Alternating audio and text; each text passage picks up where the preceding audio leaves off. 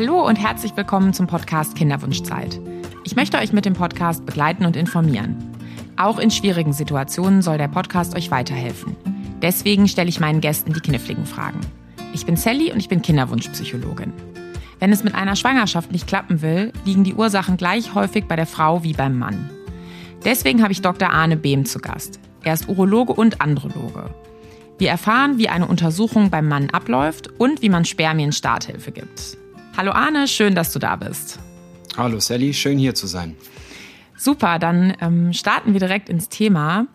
Viele Männer haben bestimmt Bedenken oder vielleicht auch Angst vor dem Abtasten. Ist das denn wirklich so schlimm? Nein, definitiv nicht. Die meisten Männer haben die Angst, weil sie nicht wissen, was auf sie zukommt. Das heißt, die Untersuchung als solche ist nicht anders als eine körperliche Untersuchung, die viele schon hinter sich gebracht haben. Nur sind wir eben interessiert in einem Körperbereich, der eigentlich sehr intim ist und der anderen weniger zugänglich ist. Da wir es aber häufig untersuchen, ist es für uns normal und das ist auch das, was wir transportieren. Mhm. Und wie machst du das, dass das nicht so peinlich oder unangenehm ist? Das fängt häufig schon mit der Begrüßung an. Es fängt häufig an mit einem Aufbau einer Beziehung zu einem Patienten im Gespräch, sodass eine Vertrauensbasis innerhalb der ersten Minuten stattfinden kann.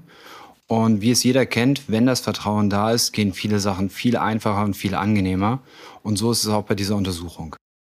Ja, und wahrscheinlich ist es so, ich merke das ja auch jetzt, ich sitze ja hier in der Praxis, dass man einfach das Gefühl kriegt, dass du dich auskennst und dass du weißt, was du tust und dann kann man auch irgendwie abgeben und sagen, okay, das läuft jetzt so ab, wie es immer abläuft. Das ist richtig. Vor allem, wenn man das Gefühl hat, dass äh, das Gegenüber weiß, was es tut, ist es eine Wohltat, sich da fallen lassen zu können und zu sagen, ja, ich möchte etwas und dafür mache ich diesen Schritt. Und so schlimm ist er gar nicht. Das ist zumindest die Rückmeldung, die wir danach bekommen. Mhm. Wie lange dauert das Abtasten ungefähr? Das Abtasten selbst dauert ungefähr zwei, drei Minuten. Wobei es da aber immer nur die körperliche Untersuchung ist. Es kommt noch der Ultraschall häufig hinzu, der dann noch weniger unangenehm ist, weil er einfach nur aufgelegt ist. Und die meisten sind neugierig und gucken sich die Bilder gleich mit an, weil es etwas ist, was man nicht so häufig sieht. Ja, und kannst du ein bisschen erklären, was wie abgetastet wird? Wenn es um den Kinderwunsch geht, ist es häufig so, dass es ja sich um das äußere Genitale dreht, das heißt Hoden und Penis und dort auch insbesondere die Nebenhoden, die kaum jemand kennt, oder auch die Samenleiter, die für uns vom Tasten her sehr gut zugänglich sind. Wenn wir die untersuchen, haben wir zusätzliche Informationen zu dem, was wir vorher im Gespräch schon herausbekommen haben und das Abtasten beinhaltet einfach eine Überprüfung, ob die Größe, die Form, aber auch die Struktur selbst sich normal für uns an, äh, abtastet, so dass wir dann eine Empfehlung aussprechen können, sagen können, hier scheint alles in Ordnung zu sein, bestätigen das noch mit dem Ultraschall und arbeiten uns von dort aus vor, dass wir schauen, der Verlauf der Spermien über den Nebenhoden, über den Samenleiter ist alles vorhanden, ist alles dort, wo es hingehört so dass wir einfach Schritt für Schritt schauen, was ist notwendig oder wo müssen wir genauer hingucken. Ja, das ist total interessant. Und ähm, es gibt ja für ganz viele Sachen irgendwie technische Geräte. Warum ist es so, dass äh, die Hand des Experten da immer noch das beste Instrument ist? Es ist eines von vielen Instrumenten, mit dem wir einfach beginnen können. Das heißt, für eine Untersuchung ist es häufig sinnvoll, dass wir starten mit der einfachsten Untersuchung, die auch überall verfügbar ist und über die wir schon kleine Auffälligkeiten feststellen können, die wir im Weiteren dann genauer untersuchen können. Die Hand hilft in dem Fall insbesondere bei den kleineren Organen, die man eher tastet, als dass man sie auch im Ultraschall sieht. Man kann mit Sicherheit alles darstellen, nur ist der Tastsinn wirklich immer noch hervorragend in diesem Bereich. Vor allem die Zugänglichkeit ist im Vergleich zu vielen anderen Organen im Bauchbereich viel einfacher am Hodensack, am Penis. Ja, das ist irgendwie logisch. Ne? Am Bauch kann man halt die Hand irgendwie auflegen, aber da kann man irgendwie von allen Seiten rantasten. Also das äh, leuchtet mir leuchtet mir schon ein. Ähm, ein Androloge ist ja jetzt ein Facharzt oder eine Zusatzbezeichnung, den noch nicht jeder kennt. Kannst du uns noch ein bisschen erzählen, was Andrologen alles so machen? Der Androloge ist der eigentliche Männerarzt, das, was viele auch mit dem Urologen verbinden, was von der Historie vielleicht auch begründbar ist, aber nicht ganz korrekt. Der Androloge ist wirklich spezialisiert auf die Fortpflanzung, auf die Sexualfunktion, auf den Mann per se, während äh, der Urologe, der diese Zusatzbezeichnung erwerben kann, genauso wie Dermatologen oder auch Endokrinologen, ähm, der Urologe eher auf die Urin- und ähm, Genitalorgane spezialisiert ist. Das heißt ein größeres Feld und auch Frauen. Okay, das heißt, wenn ich das richtig verstanden habe, Andrologin kann ich werden, wenn ich schon Urologin bin, also mich mit dem Harntrakt und den umliegenden Organen auskenne, wenn ich Endokrinologin bin, also Fachärztin für Hormone, oder wenn ich Dermatologin bin, also Hautärztin. Ist das richtig so? Das ist korrekt. Und oft haben Menschen in der Kinderwunschzeit ja eigene Vermutungen über die Ursachen, warum sich der Kinderwunsch nicht von alleine erfüllt. Ist es denn aus deiner Sicht immer sinnvoll, ein Spermiogramm zu machen? Eine Kinderwunschbehandlung findet ja nur statt, wenn etwas nicht klappt. Und wenn etwas nicht so klappt, wie es geplant ist, dann schaut man ja, wo der Fehler sein könnte. Und eine der leichtesten Untersuchungen ist die Untersuchung des Spermas, um zu schauen, ob die Funktion der Spermien, die Zahl der Spermien ausreichend gut vorhanden ist, damit die Patienten ihren Kinderwunsch erfüllen können. Mhm. Und wenn ich jetzt zum Beispiel mir so eine Situation vorstelle, dass ähm, ein Paar vielleicht ein oder zwei Schwangerschaften schon gehabt hat und es hat eine Fehlgeburt gegeben, könnte man dann sagen, nö, Spermiogramm braucht man nicht machen, ist ja schwanger geworden oder würde man dann nach einer längeren Kinderwunschzeit schon auch sagen, doch, doch, es macht Sinn, eben bei, bei Frau und Mann zu gucken? Es macht auf jeden Fall Sinn, da es ja auch noch weitere Parameter gibt, das heißt Punkte in dem Spermiogramm, die mich besonders interessieren. Wenn ich zum Beispiel von einer solchen nicht zu Ende gebrachten Schwangerschaft höre, dann überlege ich auch immer, gibt es irgendwelche Auffälligkeiten, die dazu geführt haben? Wie zum Beispiel Auffälligkeiten in der Zusammensetzung oder dass Bakterien mit darin sind, eine Infektion. Die wäre wunderbar zu behandeln, sodass mit einer einfachen Therapie der Kinderwunsch viel leichter zu erfüllen wird. Und wie ist das denn beim Spermiogramm oder der Qualität von Spermien insgesamt? Kann ich irgendwie spüren als Mann, dass mit mir was nicht okay ist? Oder habe ich da gar keine Möglichkeit, das zu, zu fühlen? Das Körpergefühl, das bei vielen Menschen sehr gut ausgeprägt ist, ist in diesem Bereich nicht wirklich hilfreich. Das heißt, der Anblick des Spermas hilft manchmal schon, aber dazu braucht man eine gewisse Erfahrung, einfach zu unterscheiden, was normal ist oder was eben eine Auffälligkeit ist. Und von daher denke ich, dass das wenig hilfreich ist. Das heißt, da hat man kein Krankheitsgefühl. Und jetzt anders im Umkehrschluss dann zu sagen, ich fühle mich aber gut, mit mir ist bestimmt nichts. Das ist das, was ich sehr häufig höre. Und das ist aber falsch. Das kann völlig falsch sein. Das heißt, es kommen Patienten, die kerngesund sind, Sportler durch und durch, eine gesunde Ernährung haben, keine Drogen zu sich nehmen und trotzdem ein schlechtes Spermiogramm haben, weil etwas in ihrem Körper anders ist als bei anderen, das dazu führt, dass das Spermiogramm und damit eben die Fruchtbarkeit schlechter ist als bei anderen. Mhm. Ich kann mir vorstellen, dass wenn man sich gut fühlt, das ein bisschen Schock ist. Wie sprichst du mit den Männern? Der Vorteil ist, dass es immer nur der erste oder einer von mehreren Schritten ist. Und ein Spermiogramm, das man sich anschaut, ist auch immer nur eine Momentaufnahme. Sodass zum Beispiel ein Spermiogramm, das in seiner Qualität nicht perfekt ist, auch ein Anlass ist zu sagen, wir starten jetzt einfach mal die Untersuchung und schauen, wie wir weiter schauen, was die Ursache sein könnte, um dann eine Lösung zu finden. Es ist nicht so, dass wir die Patienten alleine lassen und sagen, ähm, sie haben ein schlechtes Spermiogramm. Das tut mir leid und viel Erfolg, sondern wir versuchen mit den Patienten gemeinsam dann einen Weg zu finden, erst eine Ursache und dann auch möglichst eine Lösung.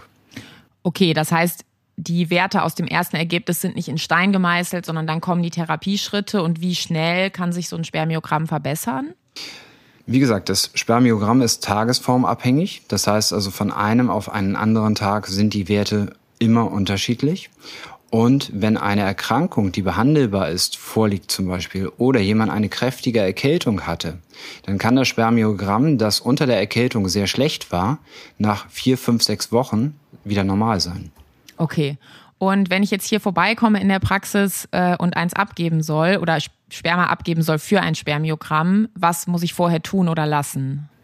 Das ist auch eine interessante Frage, weil das ähm, immer wieder auch zu Amüsement führt.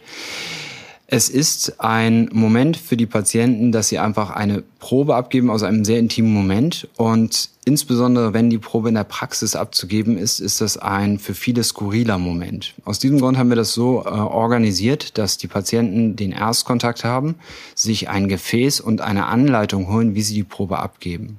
Nach zwei bis fünf Tagen, in denen sie keinen Samenerguss haben sollten, gewinnen sie die Probe und bringen sie möglichst innerhalb einer Stunde dann von zu Hause aus hier in die Praxis, sodass zum einen die Abgabe schon etwas angenehmer war vom Umfeld und dass eben dann auch die Probe hier direkt untersucht werden kann, so dass sie dem Patienten auch häufig am Mikroskop direkt demonstriert werden kann, so dass man den Patienten mitnimmt auf dem Weg. Und ähm, wie muss ich mir den Transport vorstellen? Ich denke jetzt irgendwie an so ein Sicherheitsfahrzeug oder eine Kühltasche, Wärmetasche. Ist das kompliziert? Nein, das ist ein einfacher, verschließbarer, steriler Becher, mit dem wir die Möglichkeit haben, dass der Patient ihn in der Jackentasche, das heißt körperwarm, in die Praxis bringt und verschließbar ist dabei sinnvoll. Ja, und was gibt es sonst noch so zu beachten? Hast du sonst noch Tipps für Dinge, die förderlich sind, nicht so förderlich sind? Bei der Probeabgabe ist es wichtig, dass keine zusätzlichen Mittel wie zum Beispiel Kondome benutzt werden, die zum Teil auch Stoffe enthalten, die Spermien abtöten können. Das würde die Probe verändern und wir könnten eben die Untersuchung nicht als ähm, wirklich wertig einstufen. Und ansonsten ist die Zeit von der Abgabe bis zur Untersuchung wichtig, sowie natürlich auch die Zeit, die der Patient vorher keinen Samenerguss hatte. Ist es zu kurz, ist die Zahl der Spermien häufig geringer. Ist es zu lang, haben wir zwar eine gute Zahl, aber häufig sind auch mehrere äh, Spermien dabei, die sich nicht mehr gut bewegen oder die eben auch in ihrer äh, Lebhaftigkeit deutlich eingeschränkt sind.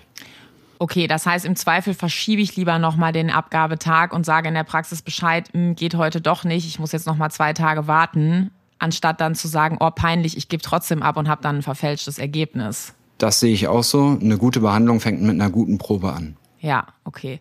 Und ähm, das Spermiogramm ist ja echt komplex. Da ähm, sind viele Begrifflichkeiten spielen eine Rolle. Was bedeutet alles okay? Wenn man es sich einfach macht, konzentriert man sich auf die drei Grundwerte. Und die Grundwerte sind im Prinzip die Zahl der Spermien, die Konzentration. Das heißt, sind ausreichend Spermien vorhanden?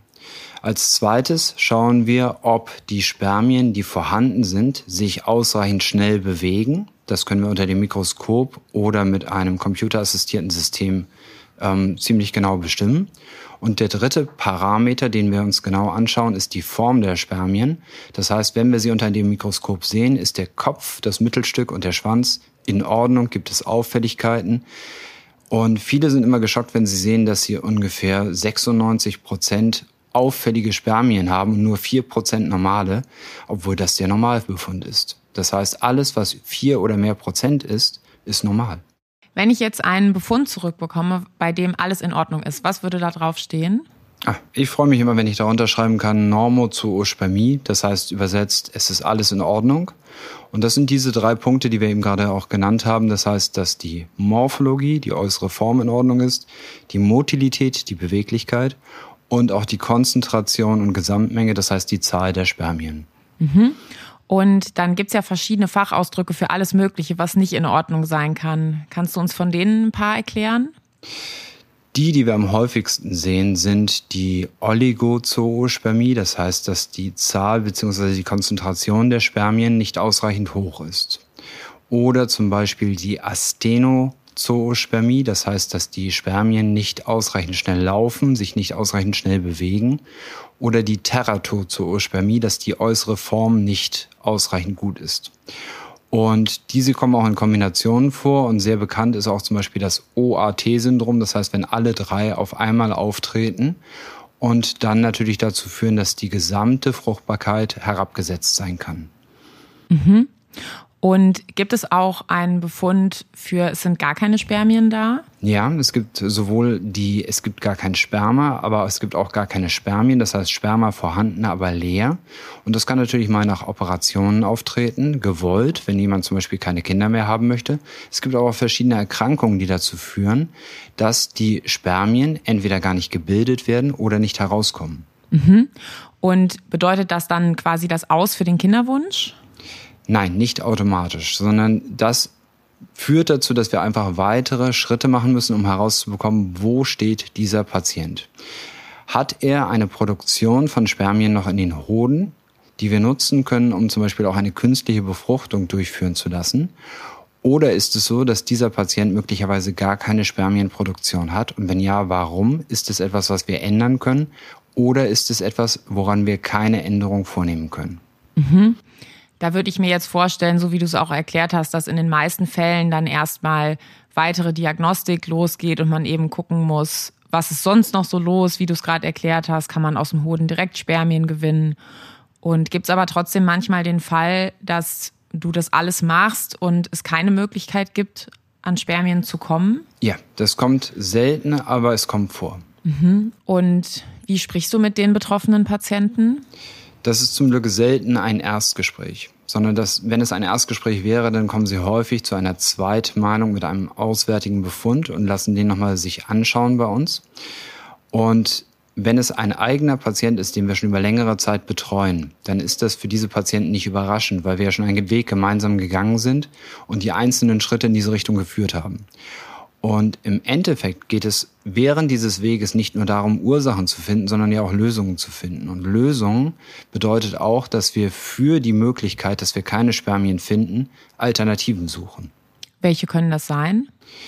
Wenn der Kinderwunsch aktiv ist und dass dieses Paar wirklich Kinder haben möchte und der Mann nicht in der Lage ist, Spermien dazu beizusteuern, gibt es die Möglichkeit, von Spendern Spermien zu nehmen. Aber es gibt natürlich auch die Pflegschaft oder die Adoption. Mhm. Ja, und ich glaube, das ist total wichtig, dass man versteht, dass das nicht so, man kommt hier einmal vorbei und kriegt dann so einen Befund, sondern es ist eben ein gemeinsamer Weg, den man geht, wo dann an bestimmten Punkten diese möglichen Lebensperspektiven auch angesprochen werden. Und ähm, also ich stelle mir das total schwer vor, wenn ich sowas bekommen würde. Aber wenn ich mir vorstelle, ich habe auch so einen ärztlichen Partner an meiner Seite, der mit mir diesen Weg geht und dann sitzt man ja auch nicht hier und muss hier heute entscheiden, ob man ein Kind mit einer Samenspende bekommen möchte, sondern das ist dann ja eine erste Idee und dann denkt man mal drüber nach. Erlebst du das auch so? Das erlebe ich auch so und die Überraschung ist einfach dann nicht mehr vorhanden, weil es ja wirklich in diese Richtung schon vorher gezeigt hat und man sich ja schon auf dem Weg dorthin Gedanken macht. Und wenn die Leute nicht überrascht sind, siehst du trotzdem auch Gefühle bei denen? Also wie geht's Natürlich. denen? Häufig ist es eine Enttäuschung und selbst wenn der Kinderwunsch nicht so stark ausgeprägt war vorher, sehe ich, dass er dann auf einmal deutlich stärker wird, weil der Verlust dazu führt, dass man erstmal merkt, was man eigentlich hätte haben wollen. Dann ist es ja auch so, dass mit einem Gespräch hier in der Praxis ist das Gefühl nicht weg. Die Leute nehmen ja dann wahrscheinlich ihr Gefühl im Rucksack erstmal mit, ne? Das ist korrekt und zum Glück arbeiten wir ja auch immer im Team. Das heißt, wir sind nicht nur Urologen, Andrologen, das Kinderwunschzentrum Humangenetiker, sondern wir haben auch Psychologen an unserer Seite, die diese Paare mit betreuen können. Ich hoffe also auch über diese schwierige Situation zu sprechen, nimmt vielen jetzt nochmal die Angst, überhaupt sich in den Prozess zu begeben, ne? weil man wirklich gut begleitet wird. Jetzt würde ich gerne noch mal ein bisschen über Möglichkeiten sprechen, aber vielleicht auch ein Spermiogramm zu verbessern. Kann ich da irgendwas machen mit Ernährung, mit meinem Lifestyle? Ein gesunder, ausgewogener Lebensstil und eine gesunde, ausgewogene Ernährung sind das Sinnhafteste, was man machen kann. Man kann häufig natürlich irgendwelche Dinge noch zuführen, aber wenn man die aus der normalen äh, Ernährung sich zuführt, ist es eindeutig besser. Für viele ist es so, dass einfach die Giftstoffe der erste Stopp sind. Das heißt, zu viel an Alkohol, zu viel an Nikotin, Zigaretten, zu viel Stress oder auch zum Beispiel ein fehlendes Wissen über den Zyklus und die fruchtbaren Tage führen dazu, dass es zu Stress kommt in der Partnerschaft, im Kinderwunsch, weil es zu Frustration führt. Mhm. Und jetzt mal zum Beispiel beim Thema ähm, Alkohol. Es könnte ja sein, dass ähm, ich einen besten Freund habe und der hat genau die gleiche Vorliebe wie ich für Rotwein und zack, die sind direkt schwanger geworden. Ich trinke ungefähr das gleiche wie der und jetzt soll ich weniger trinken. Also kann sich das bei unterschiedlichen Menschen unterschiedlich auswirken? Natürlich, so wie sich der Alkohol per se ja auch unterschiedlich auswirkt von der Menge her auf den einzelnen Menschen. Und es gehört auch immer noch die Wahrscheinlichkeit dazu. Das heißt, es kann bei jedem Mal klappen, es muss aber nicht. Mhm.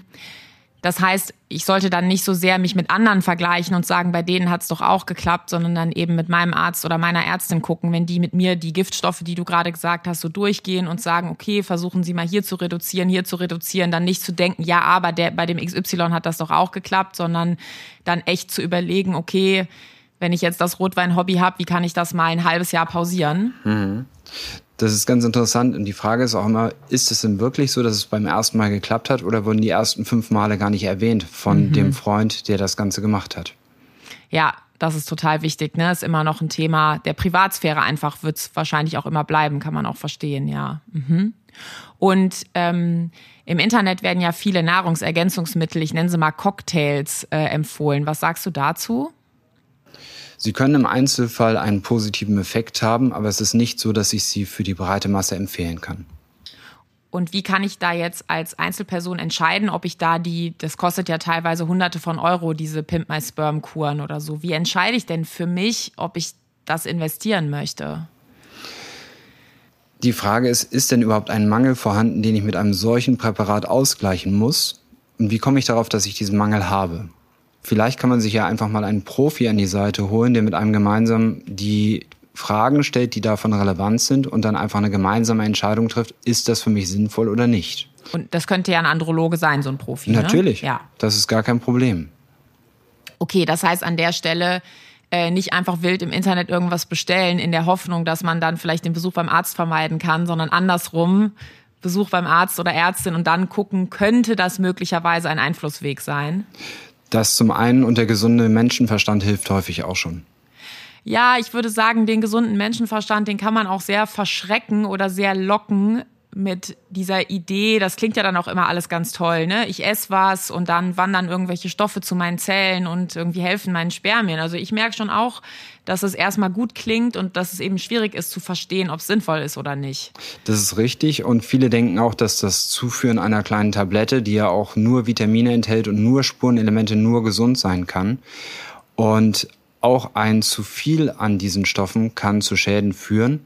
Trotzdem würde ich einfach ähm, das Gespräch einmal suchen bei jemandem, der sich damit auskennt. Und das fängt auch schon beim Hausarzt an, zu dem man Vertrauen hat. Es geht aber weiter über die Andrologen, Endokrinologen, mit wem man Kontakt bekommt, dass man einfach nachfragt, was diejenigen davon halten, die sich wirklich damit beschäftigen. Ja, das finde ich total wichtig, weil man könnte ja denken, man macht entweder selber was, also macht sich halt im Internet schlau, oder man geht zum Arzt, zur Ärztin. Aber ähm, würde ich auch so sehen wie du, da lieber den fachlichen Rat einzuholen weil die Sachen ja auch wirklich teuer sein können.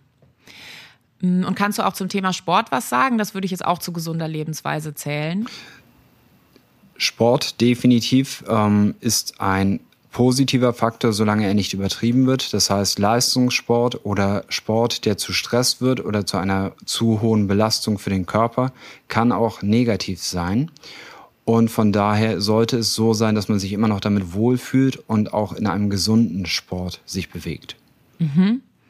Und manchmal hört man ja Sachen über bestimmte Sportarten, die vielleicht nicht so zuträglich sind. Ich denke jetzt ans äh, Rennradfahren, weil ich da selber begeistert bin. Ähm, ich habe aber auch schon mal gehört, dass die Sitzheizung im Auto wegen der Wärme ein Problem sein kann. Stimmt es?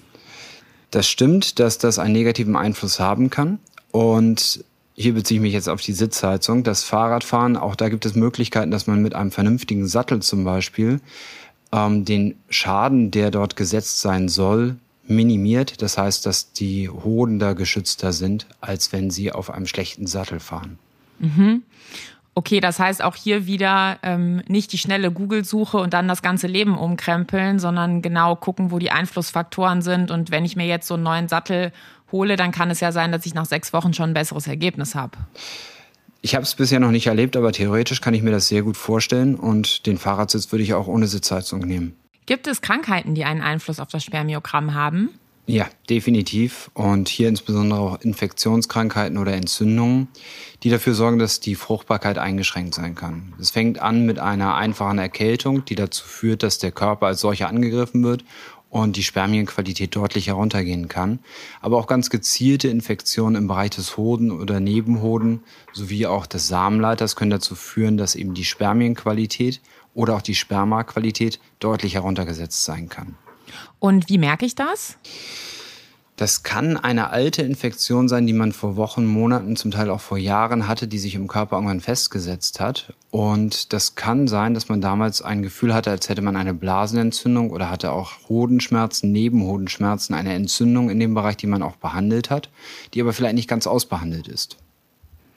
Und im weiteren Verlauf habe ich dann ein Krankheitsgefühl oder ähm, ja, wie würde das auftreten? Oder muss ich einfach zum Andrologen gehen und nachgucken lassen? Normalerweise würde man gar nicht hingucken, wenn man keine Beschwerden hat. Und eine Beschwerde kann ja sein, dass das Spermiogramm nicht gut ist. Und wenn wir das sehen und möglicherweise sogar noch ein paar weiße Blutkörperchen als Abwehrzellen im Sperma finden, dann ist das ein guter Hinweis, dass vielleicht eine Infektion oder eine Entzündung vorhanden ist, sodass wir auch ganz gezielt danach suchen können. Und interessanterweise finden wir in erstaunlich hohem Prozentsatz dort eine Infektion, die wir behandeln können, sowohl beim Mann und wenn das etwas ist, was sexuell übertragbar ist, auch gerne bei der Frau gleich mit behandeln, damit das Paar infektionsfrei dann in die Schwangerschaft hoffentlich gehen kann. Okay, und was für Behandlungsmethoden gibt es dafür? Ist das kompliziert? In den meisten Fällen sind das ähm, bakterielle Infektionen und wie wir jetzt alle gelernt haben, sind Viren schwieriger zu behandeln als Bakterien und dementsprechend sind diese Bakterien häufig mit einer Antibiotikakur sehr einfach zu behandeln. Okay, das heißt, die Lösung kann auch manchmal relativ einfach sein, dass ich dann mit so einer Antibiotikatherapie diese Entzündung beseitigt habe und das Spermiogramm dann wieder in Ordnung kommt. Ja, und auch für uns als Therapeuten ist das der Teil, der häufig Spaß macht, weil man sagt, man hat etwas, was man sehr schnell, sehr einfach und auch sehr zielführend behandeln kann, so dass der Patient und auch die Partnerschaft dort ähm, einen Riesenvorteil durch eine kleine Behandlung bekommt. Mhm. Ja, das finde ich auch nochmal wichtig zu verstehen. Also hier die ganze Bandbreite an, ähm, sag ich mal, Ergebnissen, die so rauskommen kann. Es können halt echt Kleinigkeiten sein und da ist, glaube ich, echt voll wichtig, dass man nicht so eine hohe Hemmschwelle hat, mal hinzugehen und gucken zu lassen. Und auch einfach mal zu erzählen und auch einfach mal die Fragen zuzulassen und auch nicht zu wundern, wenn jemand fragt, ob man in der Kindheit Mumps gehabt hat, was auch einen Einfluss auf die Zeugungsfähigkeit haben kann, was man heutzutage vielleicht gar nicht mehr weiß und dann einfach nochmal Kontakt mit seinen Eltern aufnehmen muss, um zu fragen, hatte ich das, hatte ich das nicht. Und wir sehen vielleicht einen Hinweis im Ultraschall und fragen nach, warum es so aussieht oder warum auch das Spermiogramm so aussieht, ob das eine Ursache ist. Ja, und für den Kinderwunsch finde ich das total wichtig. Wenn man nämlich nicht guckt, kann man ja jahrelang probieren. Und das sind einfach Methoden, mit denen man die Möglichkeit hat, so ein paar kleine Mosaiksteinchen aneinander zu legen und dann auf dem Weg einfach auch weiterzukommen. Genau, und um auf deine erste Frage zurückzukommen, ist es eine einfache und eben auch nicht unangenehme Untersuchung, bei der wir schon sehr viel herausbekommen können. Ja, finde ich total wichtig und auch den Aspekt, Frauen haben auch Frauenärztinnen und ich finde eigentlich brauchen Männer auch Männerärzte, dass man so ein bisschen auch das Gefühl hat, man hat jemanden an der eigenen Seite und gerade in der Kinderwunschbehandlung jetzt ähm, mit den Hygienemaßnahmen, die Männer dürfen oft gar nicht mehr mit, dürfen nicht mit rein und ich glaube, ich würde mich da alleine fühlen, wenn ich nicht so meine Frauenärztin hätte, die mich halt begleitet. Ja, und häufig ist es auch so, dass die Frauen viel früher mit ihrer Krebsfrüherkennung anfangen und die Männer das vernachlässigen, während auch der Hodenkrebs, der bei der Kinderwunschbehandlung sehr, sehr wichtig ist, ähm, im Altersgipfel zwischen 20 und 45 Jahren auftritt. Und das ist genau der Bereich, in dem die Männer auch ihren Kinderwunsch irgendwann bekommen und auch dann diese Untersuchung spätestens stattfinden sollte. Mhm, das macht mir jetzt ein bisschen Angst. Wie häufig kommt das vor? Die Wahrscheinlichkeit für alle Männer in den nächsten zwölf Monaten Hodenkrebs zu bekommen ist ungefähr 1 zu 10.000. Das ist relativ überschaubar. Wenn wir jetzt aber von einem Mann ausgehen, der einen unerfüllten Kinderwunsch hat, steigt dessen Risiko um den Faktor 50 ungefähr auf 1 zu 200. Und ich finde, das kommt deutlich näher. Warum ist das so, dass es durch den Kinderwunsch steigt? Andersherum. Möglicherweise ist es ja der Hodentumor, der einen Einfluss auf den Hoden hat, sodass der Kinderwunsch dadurch nicht in Erfüllung geht, dass wir also eine Vorselektion, eine Vorauswahl an Patienten haben, die mit dem Kinderwunsch zu uns kommen und dann eben dadurch mit dem Hodenkrebs auffallen können. Ja, und ich glaube, das zeigt jetzt nochmal die Bandbreite, die ich eben auch angesprochen habe. Ne? Es kann halt eine Kleinigkeit sein, kann aber auch keine Kleinigkeit sein. Und wenn es keine Kleinigkeit ist, ist es ja auch gut, wenn man es möglichst früh entdeckt hat und dann einfach Unterstützung und Behandlung bekommt. Definitiv. Und manchmal ist es auch sinnvoll, einfach den Andrologen schon mal vorher kennenzulernen, bevor man das Problem hat und einfach zu sagen, ich möchte gerne mal selbst sicher sein, dass bei mir alles in Ordnung ist. Ja, das finde ich eine richtig gute Idee. Ja, der Männerarzt, ja. Und ähm, wie ist es denn mit dem Spermiogramm im Alter? Man hört ja immer so, ja, Männer können immer Kinder kriegen. Wenn wir es ganz plakativ darstellen, ein Spermium reicht, das hört sich immer sehr gut an. Trotzdem ist es so, dass die Fruchtbarkeit der Männer im Alter nachlässt, aber nachlässt es eben nicht null wird. Das heißt, es sinkt einfach nur die Wahrscheinlichkeit und es sinkt natürlich auch die Spermienqualität, ähm, weil in dem Alter nicht mehr unbedingt vorgesehen ist, dass die Zeugungsfähigkeit an erster Stelle steht. Und in welchem Alter? Das ist ein, ein äh, Verlauf über mehrere Jahre. Man kann gar kein genaues Alter festlegen, sondern es ist einfach wie der normale Lebensverlauf auch.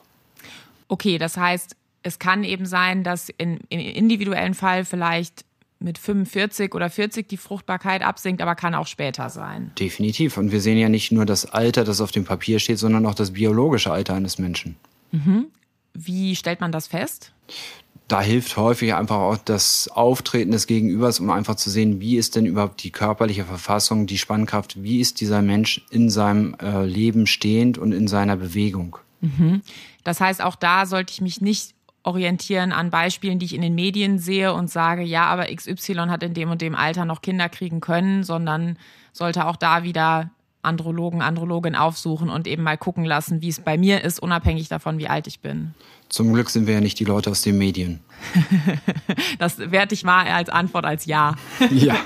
okay, super, ja. Jetzt äh, haben wir das Thema gut umrundet. Äh, vielen Dank, lieber Arne, dass du dir die Zeit genommen hast, um mit mir zu sprechen. Das hilft unseren Hörerinnen und Hörern in der Kinderwunschzeit. Dieser Podcast ist Teil eines Unterstützungspakets und zwar vom Informationsportal Kinderwunsch. Den Link findet ihr in der Episodenbeschreibung. Abonniert den Podcast auf dem Podcast-Player eurer Wahl. Wenn er euch gefällt, gebt dem Podcast eine 5-Sterne-Bewertung auf Apple Podcasts. Das hilft uns, noch mehr Menschen mit dem Thema zu erreichen. Vielen Dank fürs Zuhören und ich freue mich schon auf die nächste Folge.